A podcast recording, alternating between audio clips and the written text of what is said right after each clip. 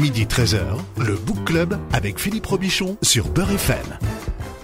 Le Book Club de Beurre FM, c'est l'émission qui parle des livres avec ceux qui les écrivent. À ceux qui les livrent, bonjour, bienvenue. Mon invité aujourd'hui, c'est Akli Tadjer. Bonjour et bienvenue. Bonjour. Écrivain, scénariste euh, et décongélateur, décongeleur d'idées, c'est ça? Ou de mémoire? Décongélateur de mémoire. C'est vous ça? Ça Bah, vous ressemble? On peut vous faire réparer chez Darty? Non, je répare pas ces mémoires-là. Vous publiez euh, La guerre, euh, qu'est-ce que je raconte? Non, c'est pas la guerre, c'est d'amour et de guerre aux éditions euh, Les Escales. Retour au roman pour pour vous. J'ai appris une chanson dans votre livre. Oui. Une chanson sur les colonies. D'où elle vous vient? La, bah, la chanson sur l'économie, je l'ai quand même un peu inventée. quoi. Ah oui, parce que je l'ai cherché partout, je la connaissais pas. Non, ah, c'est vous qui l'avez inventé Ah oui, oui, oui. Ah Parce ouais. que j'ai déjà écrit des paroles de chansons, donc Oui, mais c'était du rock. Oui, c'était du rock, mais pas que. Euh, Quand on écrit du rock, on peut écrire des paroles euh, sur euh, sur la colonisation. D'accord. Donc ça, c'est de votre mémoire. Hein. Faut pas chercher. D'accord. Il y avait une BD également aussi euh, que lit votre héros Adam. Oui.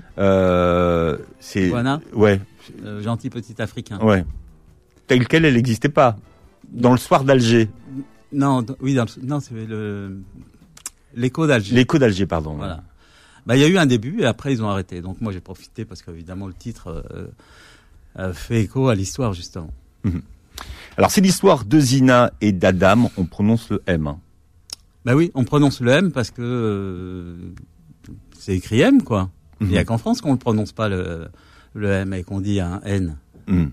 J'ai jamais su pourquoi entre parenthèses. Bon, en tout cas, Adam, hein, bah parce qu'on parce qu'on parce, parce qu'on le lit mal et qu'on pense, on fait un raccourci, on pense que c'est Adam, tout simplement. je, je vous donne une explication, mais moi je j'ai moi j'ai prononcé le M. Hein. Oui, c'est bien. Mais vous avez répondu à une, interview récemment où le gars l'a appelé Adam tranquille. Hein. Oui, bah parce que euh, de guerre lasse. Ouais, c'est ça. Voilà. Bon, Adam, Adam et Zina s'aiment. Oui. C'est la plus belle ville du, du village. Alors, euh, l'action se passe à côté de El Exer, Hmm. hein, ça s'appelle Bouzoulem. C'est le village euh, euh, d'où euh, étaient natifs mes parents. Donc, parce qu'en fait, quand j'écris sur l'Algérie, comme je n'y ai jamais vécu et que voilà, je ne connais pas parfaitement l'Algérie, mais je connais parfaitement ces endroits. Donc, Elxer, qui est la, la grosse ville, euh, truc, et Bouzoulem, un village reculé dans la montagne. Donc, en fait, ça me permet de, mon Algérie, elle, elle se limite essentiellement à ça dans mes romans. C'est vrai? Oui. Moi, Bouzoulem, j'ai mis un Z. hein. Ben, c'est bien. Dans votre livre, vous avez mis un S. Hein. Oui, oui, oui. Parce que du coup, je suis allé vérifier où c'était oui, Bouzoulem. mais oui. Mais j'ai bossé, j'ai dit, j'ai regardé, j'ai dit, mais c'est où Bouzoulem Parce que je connais El Exer, on, on connaît, Ouais. mais Bouzoulem, j'ai dit, qu'est-ce que c'est? Pour, Pourquoi cette, pourquoi cette ville? Bah parce que c'est un petit village euh, qui ressemble à beaucoup de petits villages en Kabylie. Il se passe pas grand-chose, si ce n'est euh, l'ennui, Mhm. ce qui est déjà pas mal. Quand on connaît l'Algérie, donc euh, s'ennuyer c'est déjà un luxe. donc ça se passe dans ce village. Voilà. Et nous sommes en octobre 1939 quand commence euh, l'histoire. Et alors on a appris que par exemple Zina et Adam ne sont jamais allés à Tizi Ouzou. Tizi Ouzou, c'est une ville dont ils euh, rêvent ou qu'ils imaginent, mais ils y sont jamais allés. Bah, déjà parce que à cette époque on ne se déplaçait pas. hein. Le moyen de locomotion euh, pour les paysans et les gens les plus modestes, c'était c'était le bourricot. Donc avec un bourricot, vous allez au maximum à Elxer, c'est-à-dire à 3-4 kilomètres de Bouzoulem. Donc euh, euh, ces noms de, de, de villes comme Bougie, on disait pas, on disait, je sais plus si on disait Béjaïa ou Bougie à l'époque. Enfin on va dire Bougie. En hein. 39, on devait encore dire bougie. On devait dire Bougie. Ouais. Et tout ça, c'est des, des noms de villes mythiques. Bougie, Bougie, c'est un port, c'est-à-dire c'est une ouverture sur sur le monde, un monde qu'on connaît pas. C'est incroyable pour ces gens-là qui sortent pas d'un périmètre de Hmm. voilà de 10 kilomètres. Et Tizi Ouzou, on, on, on l'entend comme une grande ville avec des immeubles, avec de l'eau qui court dans dans les appartements et pourquoi pas des douches et puis des grandes avenues et des automobiles, alors qu'on n'a pas tout ça au village, quoi. Mhm. Donc pour eux, c'est c'est Las Vegas quasiment. Alors Adam, c'est le fils d'Idir, euh, soldat, le soldat Idir Haït Amar. Il a fait la, la première guerre, Mm. 14-18. Hein, euh, il s'est il s'est battu pour la France. Le père, Euh, le fils est né quelques quelques mois après le retour du, du père. hein, il est né en, en 19. Et euh, Adam est amoureux de Zina et ce qu'il imagine comme vie, ça serait de se marier avec elle, la femme qu'il aime le plus au, euh, au monde, et ça ne va pas se passer comme ça, puisqu'un jour il reçoit une lettre que sa tante a gardée dans sa poche pendant une semaine et qu'elle lui remet avec du retard, et bim, il est enrôlé pour l'armée. Oui. Bah beaucoup, comme beaucoup de jeunes de, de cette époque, c'est-à-dire que c'est 39, on sonne, euh, c'est le, le, début de la Seconde Guerre mondiale, et puis euh, voilà, on va faire comme en 14, on va on va ramoter tout ce qu'il y a comme euh, euh, jeunes gens qui habitent les colonies, à savoir toute l'Afrique du Nord. On va mobiliser et des, des Marocains et des Algériens qui seront l'essentiel le, de, de, la troupe coloniale. On va même en chercher jusqu'à la Réunion. En fait, on va faire tout ce que tout ce dont on a besoin pour euh, faire de la chair à canon, parce que ces gens-là qui sont pas du tout euh, euh, euh instruits militairement, on va, on va, on va leur apprendre ça en espèce de, de 15 jours. On va les mettre en avant, et puis comme on a fait mmh. en 14, et puis ça sera les premiers à mourir, et ce sera euh, le, les derniers dont on se souviendra. Mmh. Adam, lui, préfère prendre de maquis plutôt que de d'aller se battre, et donc il devient déserteur. Euh, il est attrapé, donc il va partir. Euh, il part au front. C'est comme ça qu'il d'ailleurs il découvre Bougie. Hein. Ben voilà. Ouais. C'est une forme d'aventure, une aventure dont il se serait bien passé, mais c'est aussi une découverte du monde, une espèce de d'initiation à, à, un monde évidemment qu'il connaît pas et qui surtout il ne voulait pas connaître parce que son père est mort dans d'atroces souffrances avec euh, des, des, remerciements de, de l'autorité euh, coloniale inexistants. Personne n'est venu à son enterrement et lui s'est juré justement de ne jamais partir, de ne jamais tomber pour la France parce que euh, aucune reconnaissance. Hmm. Dans ce qu'il appelle lui la vraie France d'ailleurs. Hein. Enfin, ben que, oui. que, tout le monde appelle la vraie France. Hein. Ben, parce qu'on appelle la, la, vraie France parce qu'il y a des vrais Français. Parce que quand on sait la euh, la manière dont a été colonisée l'Algérie, parle du, du, peuplement, je parle. Il y avait très peu de, de, de, vrais Français. Il y avait quelques communards, quelques Hmm. mm. trucs, mais sinon c'était beaucoup des Italiens, c'était des Maltais, c'était des Espagnols, c'était enfin l'Algérie a été colonisée par des noms français. Mmh. D'ailleurs, on retrouve les noms quand on voit l'origine des, des, noms de, de, des, des premiers qui arrivent. Il ah, y en a aucun. Il y a des Martinez, des Gonzalez. Il n'y a, ouais. pas beaucoup de Martin, ni de Durand, ni de Dupont. Et euh, donc pour eux, c'est euh, quelques de l'est de, de, la France. Hein, qui sont, oui, ben, parce ouais. qu'en fait ils ont été exilés là-bas. Mmh. Mais sinon, il y a très peu de, de, de, de paysans d'origine euh, terrienne française, quoi. Et puis personne n'avait envie. Ce, les, les, noms français que vous trouvez en Algérie sont souvent des militaires qui sont restés là-bas, qui sont installés là-bas, euh, qui sont devenus des propriétaires terriens. Sinon, c'est tous des des, des, des gens d'origine euh, étrangère par mmh. rapport à la France. D'où euh, la vraie France, la vraie la, euh, la fausse France, c'est-à-dire que la souffrance au sens France comme, comme, au sens figuré. Dans le langage des oiseaux, souffrance, c'est bien. euh, vous vous amusez à dépeindre la société euh, coloniale de 1939. Mmh. Euh, D'abord, Zina et, et Adam, qu'est-ce qu'ils savent de la colonisation finalement en, en 1939 Est-ce qu'ils est qu est qu comprennent quelque chose? Et qu'est-ce qu'ils savent de la façon dont l'Algérie a été colonisée par les Français? Euh, Non, je pense que ça, à cette époque, très très peu de gens quelques lettrés peut-être, mais en 39, l'Algérie est déjà euh, analphabétisée, c'est-à-dire qu'il n'y a déjà plus d'école pour les, les, plus jeunes. Elle est réservée à l'élite, évidemment aux Français et aux, aux, euh, aux, aux, colonisateurs. Elle est réservée à une élite juive qui a été naturalisée grâce au, décret Crémieux. Crémieux ouais. Mais le reste, euh, les indigènes, comme on les appelait, eux, sont complètement exclus du système scolaire. Mmh.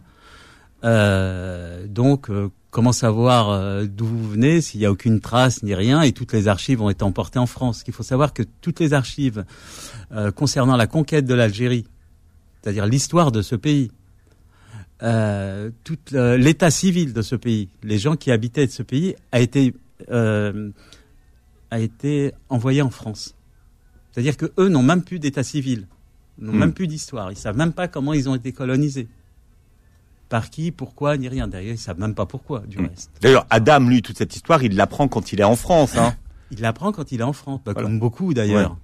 Beaucoup, beaucoup ont appris l'histoire de, de, de, de, leur pays en France. Ceux qui avaient appris un peu à lire, soit qu'ils soit ils étaient rentrés dans des usines comme chez Renault, ou je sais pas quoi, et puis ils ont appris, ils ont pris des cours du soir d'alphabétisation. C'est comme ça qu'ils sont un peu instruits de leur histoire.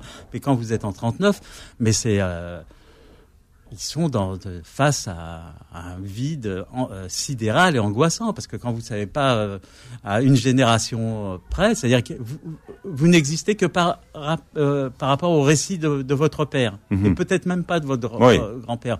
Et quand vous savez que finalement nous sommes que ce dont nous nous souvenons et quand on ne se souvient pas grand-chose, on n'est pas grand-chose quoi. Hmm.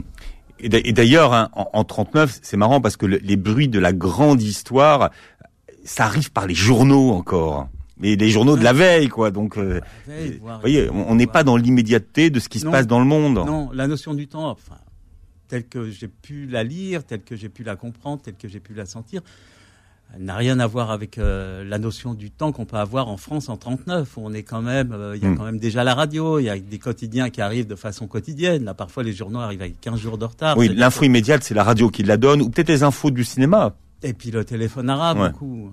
Euh, Dans les camps surtout. Euh, vous, vous, parliez d'instruction et de scolarisation tout à l'heure. D'ailleurs, vos deux héros, hein, Zina et Adam, ne sont pas scolarisés. Et eux, ils écoutent à la, à la porte, mais c'est même pas à la porte, hein, c'est à la fenêtre de l'école ce qui se passe. Et Adam devient l'élève le plus brillant de toute sa, de toute sa promotion d'ailleurs.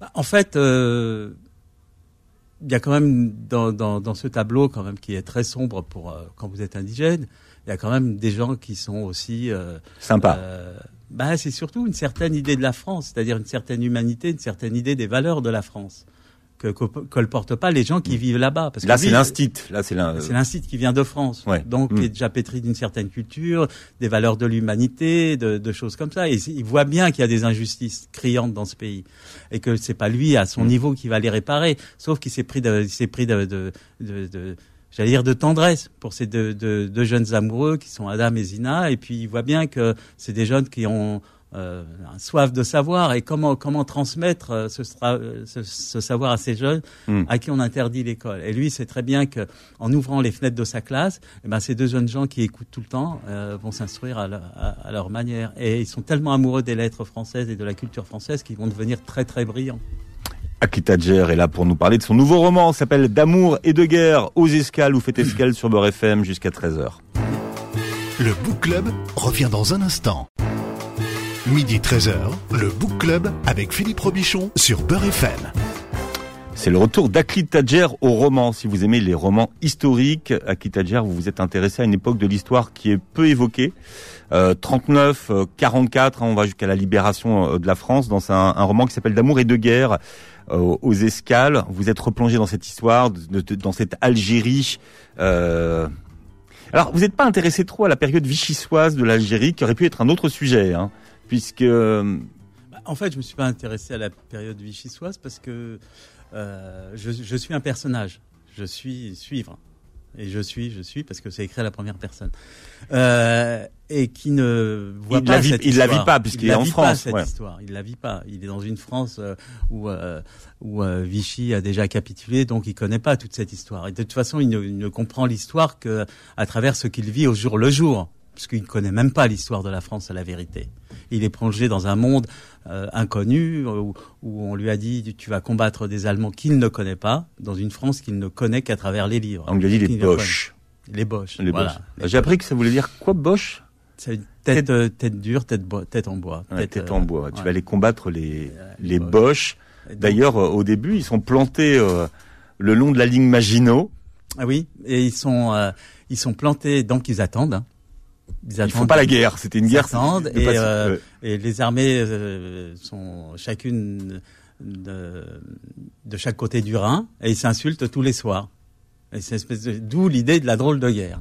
C'est intéressant parce qu'en fait, les Allemands diffusent dans des haut-parleurs oui. des messages donc à destination de, de l'armée des colonies, comme on disait, et, à, la destination des officiers français. Ça, c'est vous qui les avez aussi ah inventés. Ah non, ah c'est vrai ça. Ça, c'est vrai ça. Ça c'est vrai parce que j'ai fait quand même beaucoup. Quand on écrit un livre comme ça, on peut pas. Euh, la fiction évidemment euh, joue un, le, le, le ouais, Je me suis fait avoir par la chanson, c'est pour ça. Ah bah oui, bah, donc Là, voilà, je me maintenant, je, maintenant je me méfie, je me j'y vais.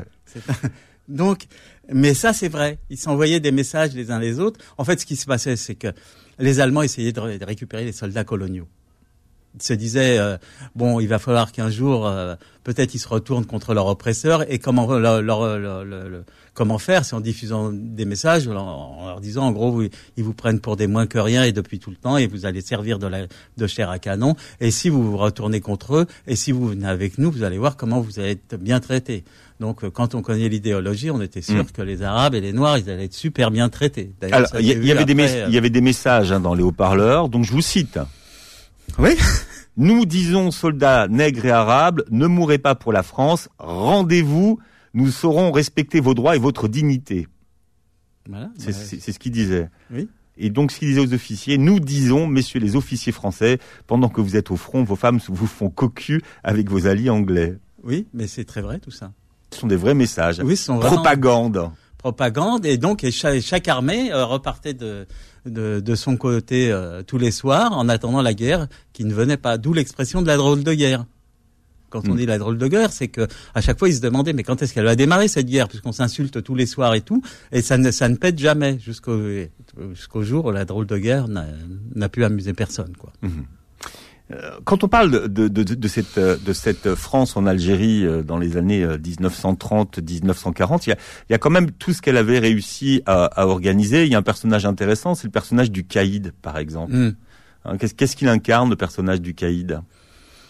Bah, il incarne euh, la soumission à l'ordre colonial. C'est-à-dire qu'on a on a choisi euh, les gens qui étaient peut-être euh, les plus lettrés dans dans dans leur langue, à savoir l'arabe ou le kabyle, mais surtout les gens qui étaient des propriétaires terriens, les plus riches, qui avaient déjà beaucoup de beaucoup de, de, de paysans euh, sous la main. Donc on leur a dit euh, tu vas être re- représentant euh, de des indigènes.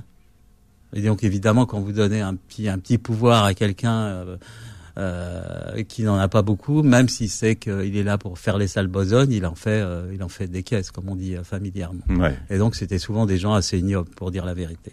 Oui, puisqu'il avait euh, installé lui-même son propre euh, système de répression hein, Voilà, et de punition. de punition, c'est-à-dire qu'en fait, il- il, euh, ça allait de euh, si vous faisiez, je sais pas, du tapage nocturne hors, fête, etc.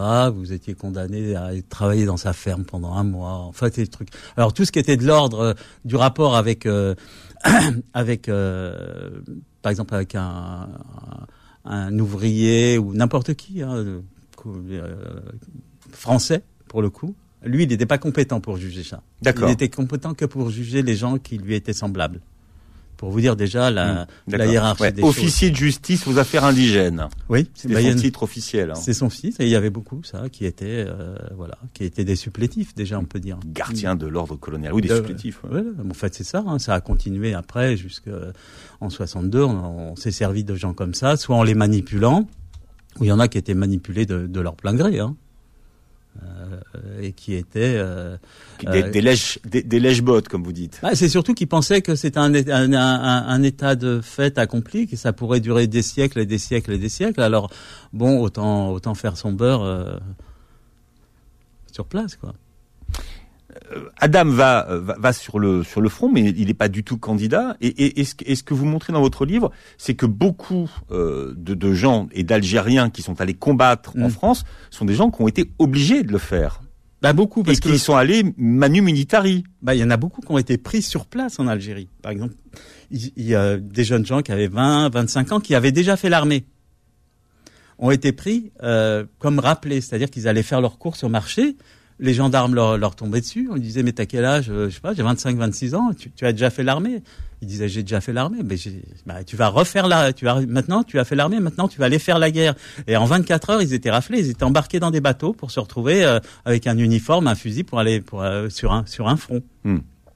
Ça, il faut comprendre. Hein, ça, que c'est les gens, ils n'étaient pas volontaires pour y aller. parce que ce on qu'on les a raflés. Ouais. Oui, c'est ça, on les, on les a pris de force. Quoi. Le mot rafle paraît euh, Oui, non, presque anachronique, Oui, mais, mais- c'est ça. Quand vous sortez, euh, quand vous êtes dehors, vous partez euh, euh, acheter des allumettes et que vous revenez pas, euh, et que vous vous retrouvez 15 jours après sur euh, sur un Grenoble ou ou à, ou à Aubourdin dans le Nord et tout, euh, euh, sans avoir prévenu votre famille et tout, c'est d'une violence extrême. Alors euh, beaucoup ont été se sont retrouvés dans ce cas, et ce qu'on appelait les tirailleurs, parce qu'il y avait des tirailleurs aussi, marocains, euh, algériens et tout, qui eux étaient des militaires Donc eux, ils avaient. Euh, mais eux, ils étaient, voilà, eux, ils étaient, ils étaient, euh, ils étaient engagés. Oui. Ils étaient engagés. Et il faut voir aussi comment étaient engagés la plupart des tirailleurs aussi. Faut voir. Parce qu'on se dit, oui, euh, ils ont le baroud dans le sang, ils sont nés pour faire la guerre et tout. En fait, toutes ces images, j'allais dire d'épinal, mais c'est même pas épinal. C'est, c'est que souvent les, les gens qui rentraient dans les tirailleurs, et ça vaut parce que quand on dit les tirailleurs africains, c'était tous les noirs. Hein.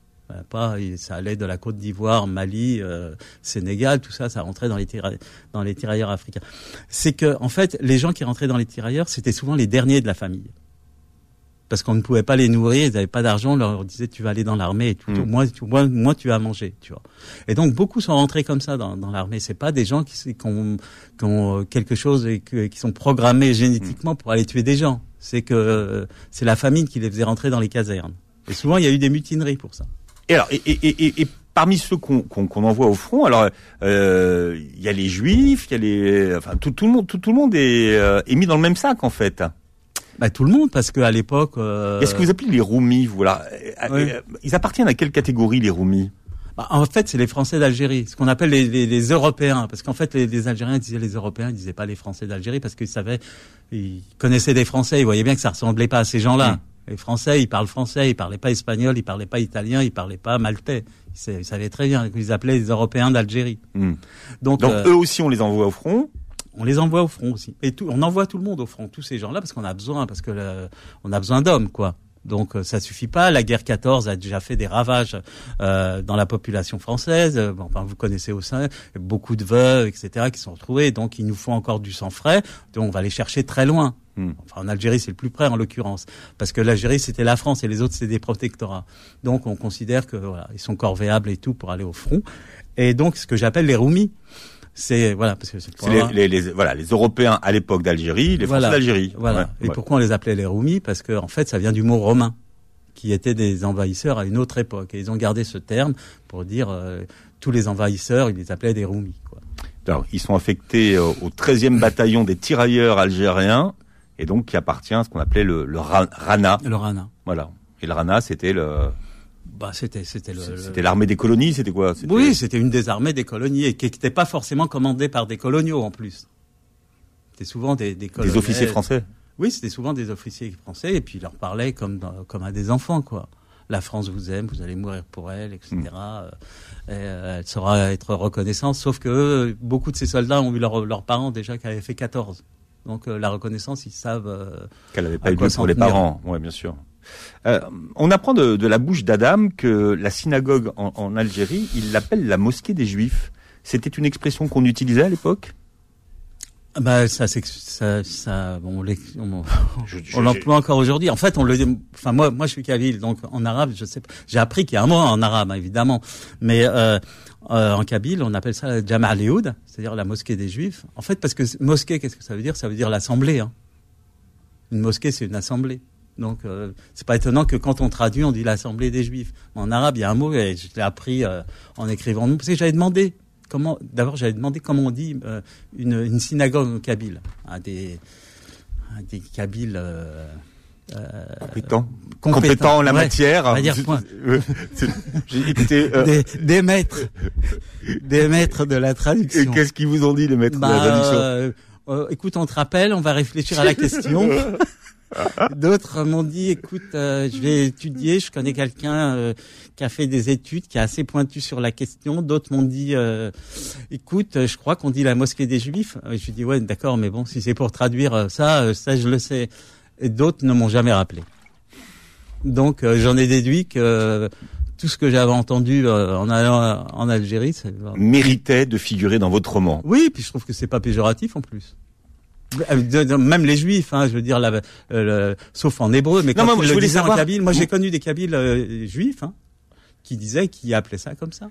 Oui, non, je voulais savoir si c'était une, une, une, une, appellation qui était datée sur cette époque-là, ou si, voilà, si c'était... Je crois qu'ils l'emploient encore. Hein. Ouais. De toute façon, il n'y a plus de juifs en Algérie, alors ils l'emploient même plus. Commence une relation épistolaire. Ça aurait pu être un roman épistolaire, finalement. Bah, c'est aussi un... avec avec Gina parce qu'à partir du moment où où il est embarqué pour aller au, au front, il s'absente 5 ans hein, de d'Algérie de 39 à 44 quoi. Donc euh, et il lui écrit sur ce petit carnet rouge. Bah, il lui écrit déjà tout, tout, tout, son amour, tout son rêve de, de, de la retrouver un jour. Et surtout, ce carnet lui sert à écrire ce qu'il vit, ce qu'il vit, parce qu'il n'a pas envie de lui raconter le jour où il la retrouvera. Mm.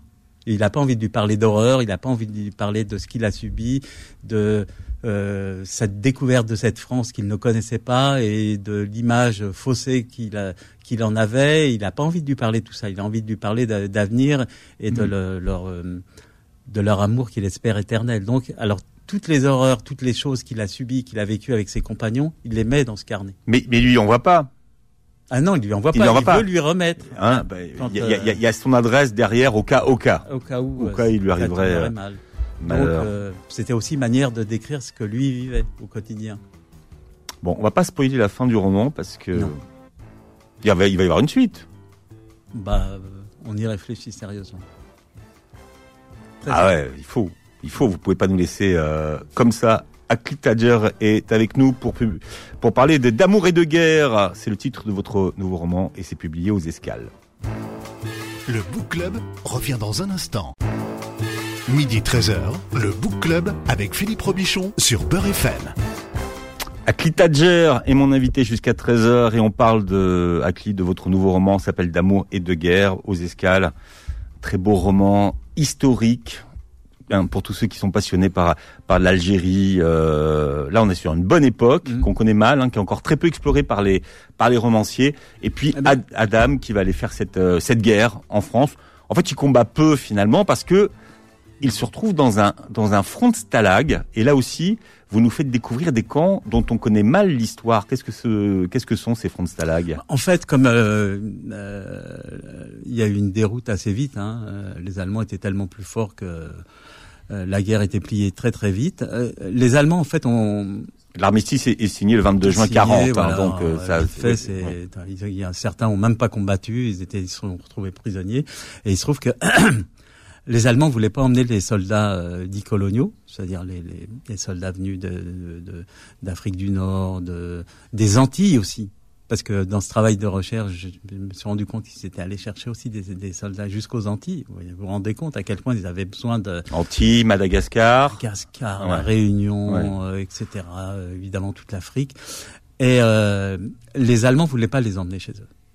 Ils ont dit on n'emmène pas ces gens-là.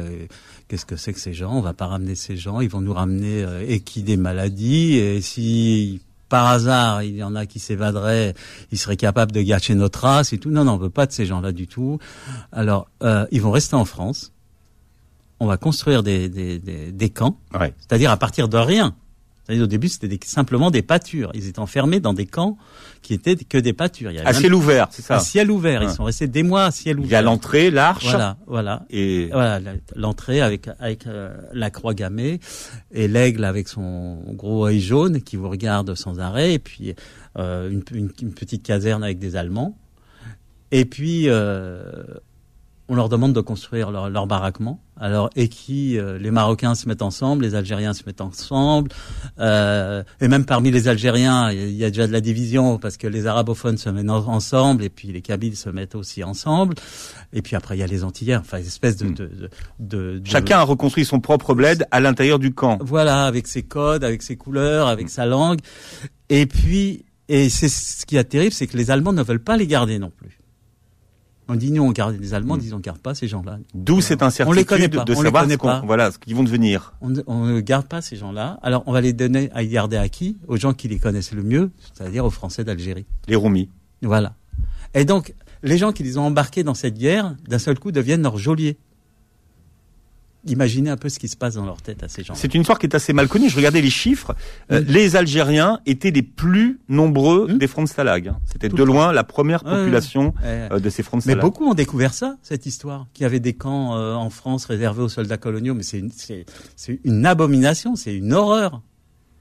Et, dans des conditions d'hygiène, enfin, faut le dire. Pas la tuberculose, etc. Adam, d'ailleurs, il attrape la, voilà, il attrape la tuberculose. Ils étaient là, etc. S'il n'y a pas une bonne âme pour les soigner de temps en temps, mais c'était, euh, c'était des animaux, quoi. Il n'y a pas d'hygiène. Encore, il y avait plus de respect pour les animaux que pour eux, parce que les animaux, on pouvait s'en servir, tandis qu'eux, ils servaient, pour la plupart du temps, à rien.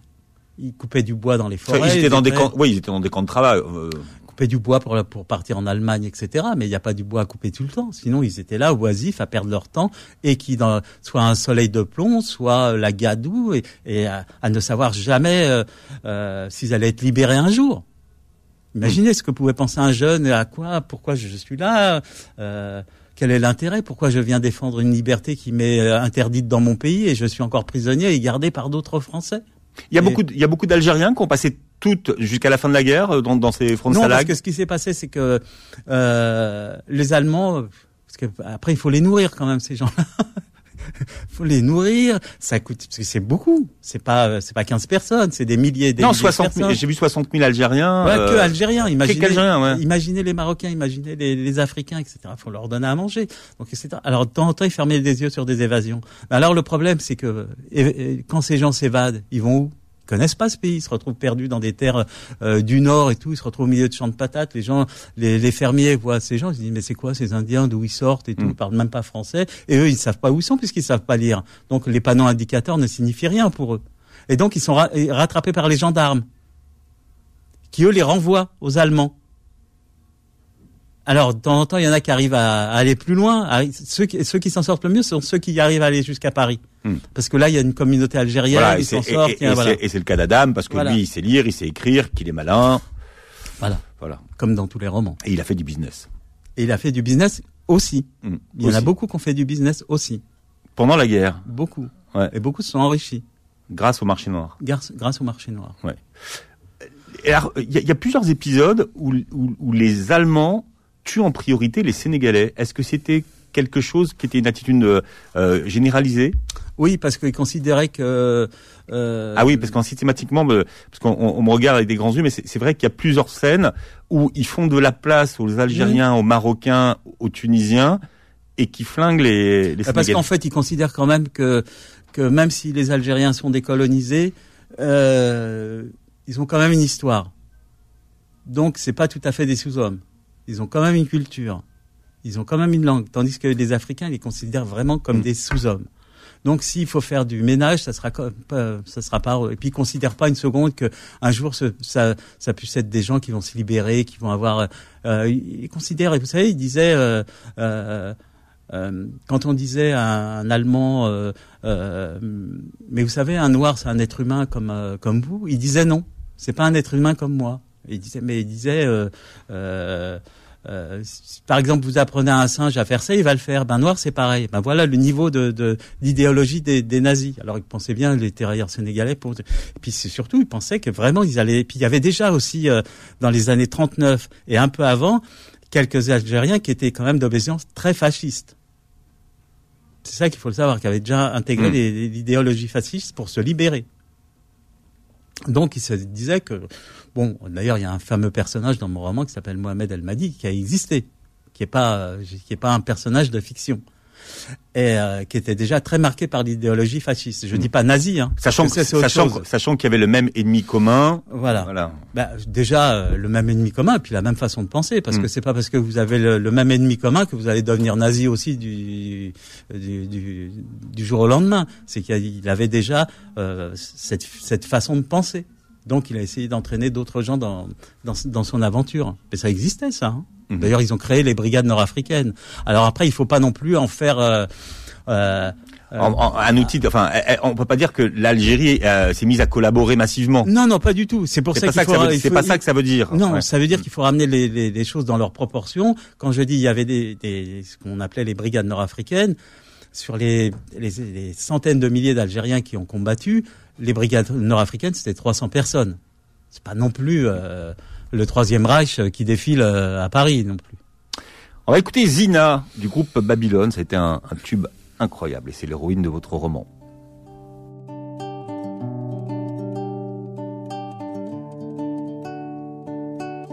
اليوم راني معاك غدوة تاني متمني يكتب المكتوب ونكون حداك آه يا قلبي شوف هواك وين رماني؟ فوق بحر صافي بمواج وداني معاه. تبع رياح الحب وعندك حطني ودعني. وصاني وقال لي حبيبك ما تنساه إيه الزينة ما درتي فينا. أنا وقلبي حوسنا عليك ما لقينا يا زينة. ما درتي فينا. أنا وقلبي حوسنا عليك ما لقينا.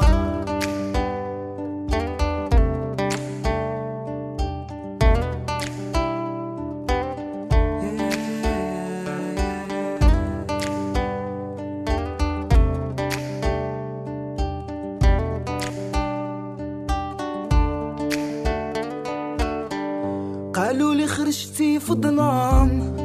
وعليا سولتي. في غياب القمر بعيونك ضويتي.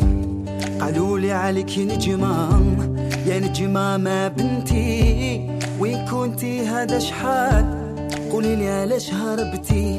قالوا لي خرجتي في الظلام وعليا سولتي.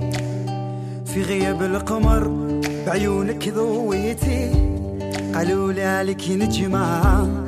يا نجمة ما بنتي وين كنتي هذا شحال؟ قولي لي علاش هربتي إيه سينا ما درتي فينا. أنا وقلبي حوسنا عليك ما لقينا. آه يا سينا ما درتي فينا. أنا وقلبي حوسنا عليك ما لقينا.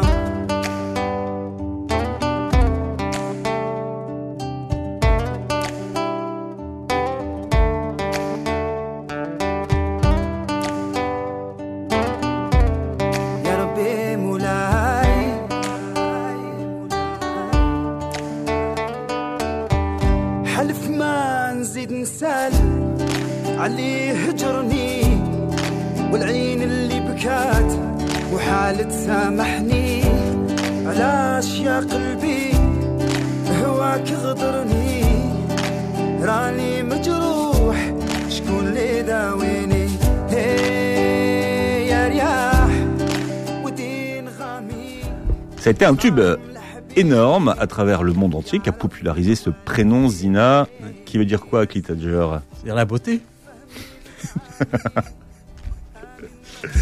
Moi, je l'ai appris dans votre roman. Non, je fais le malin, mais euh, voilà. Histoire d'amour entre Adam et Zina, d'un amour euh, sincère, en tout cas. et- Pur. Pur, pur. Un ouais. premier amour. Premier amour qui dure toujours. Espérons-le. On, on attend euh, la suite.